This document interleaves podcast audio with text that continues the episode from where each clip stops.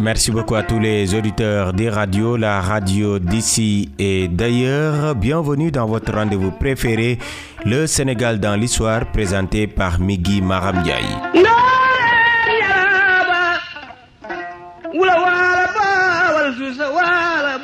C'est le dernier numéro de la semaine de votre rendez-vous avec l'histoire et nous allons revenir sur le parcours de Cheikh Abdoulaye Dieye un homme de Dieu connu également dans le milieu de la politique. Il est le fondateur du Front pour le socialisme et la démocratie Benno. Cet ancien député était aussi candidat lors de la présidentielle en 2000.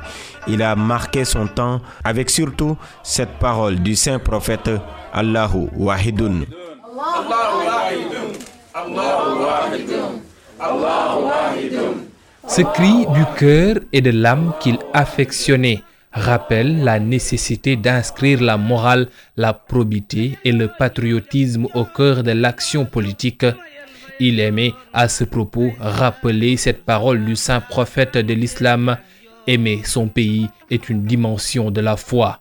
Cheikh Abdoulaye Dieye est né à Saint-Louis en 1938. Architecte paysagiste de profession, il était avant tout un homme de Dieu, un chercheur, un écrivain et un conférencier international. Cheikh Abdoulaye Dieye appartenait à la Tariqa Mouride et fut un disciple du grand saint Mour, Cheikh Sidi Ahmed ibn Ismouhou, l'un des premiers disciples de Cheikh Ahmadou Bamba. En tant que maître spirituel, Cheikh Abdoulaye Dieye apportait de par le monde un message authentique, un message d'amour et de paix à toutes les populations.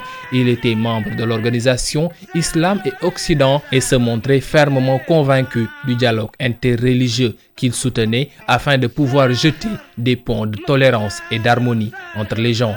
Il posa les bases de l'école Soufi internationale Khidmatul Khadim en créant des structures d'apprentissage à la paix. Hassan Afal, cet infatigable pèlerin de paix, va faire son entrée en politique dans la dernière année de sa vie. Mais il avait sa propre philosophie. Oui, il croyait à la politique moralisée pour le bien des hommes. Tout à fait, Migi Maramdiaye. L'incursion spectaculaire de Cheikh Abdoulaye dans l'arène politique sénégalaise en 1996 avec l'introduction de son discours religieux sous l'éclairage de sa carrure intellectuelle avait retenu l'attention des observateurs. L'homme à la longue barbe, toujours bien entretenu, comme le recommande la tradition prophétique, prenait toujours soin de son accoutrement fait de grands boubous. Son charme découlant de son message limpide distillé sur un ton où le marabout faisait montre de sa maîtrise des langues wolof, françaises et arabes. Les versets coraniques étaient toujours débités pour étayer la véracité des faits sociaux qu'il se proposait de solutionner, toujours sous l'angle d'un religieux ouvert aux apports extérieurs.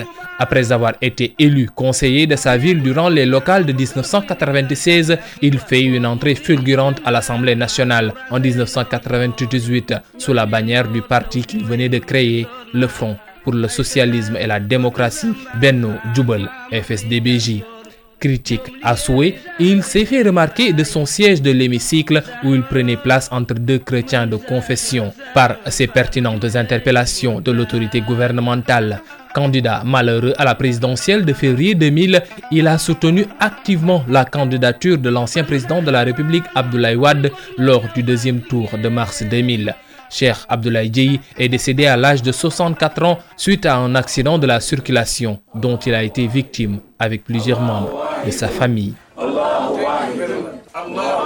Allahu Wahidun signé Cheikh Abdoulaye Dieye. Merci beaucoup à Fall d'avoir révisité la vie et l'œuvre du fondateur du parti pour le socialisme et la démocratie, Benno Djoubala. Présent, la dernière partie de votre rubrique Le Sénégal dans l'histoire, c'est la partie souvenir et c'est l'affaire de Cheikh Diop. D'abord, le 1er juillet 1836, lui Augustin Médri Malavoie est nommé gouverneur du Sénégal. Il succède à lui Pujol. Le 1er juillet 1855, Boubacara Aldoundé entraîne une partie de l'armée du Fouta dans la dissidence et se range du côté des Bambara contre El Haji Omar Foutu Le 1er juillet 1926 coïncide avec la création de la Société commerciale des ports africains pour s'occuper de toutes les opérations de manutention, de transit, de consignation de charbonnage et des opérations connexes sur la côte occidentale de l'Afrique. Le 1er juillet 1945, Lamine est élu maire de Dakar à la tête de la liste du bloc sénégalais d'Union socialiste face à la liste d'Alfred Gou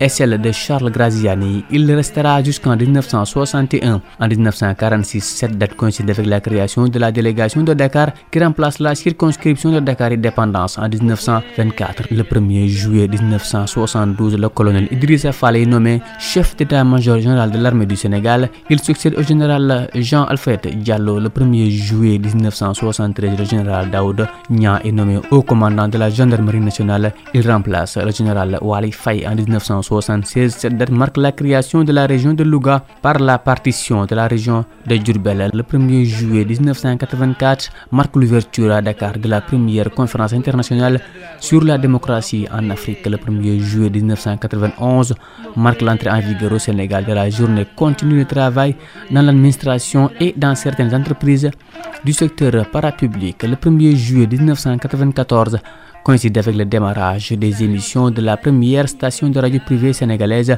Sud FM appartenant au groupe Sud Communication et enfin le 1er juillet 2019 au Caire en Égypte l'équipe nationale du Sénégal de football assure sa qualification à huitième de finale en battant celle du Kenya par 3 buts à 0 à l'issue de la troisième journée de la Coupe d'Afrique des Nations. Cet élément met un terme à ce dernier numéro de la semaine de votre rendez-vous préféré, le Sénégal dans l'histoire, présenté par Migui Maram Ndiaye avec l'appui technique de Serine Chaludem. Rendez-vous lundi pour un nouveau numéro, mais d'ici là, restez fidèles au programme des radios, la radio d'ici et d'ailleurs.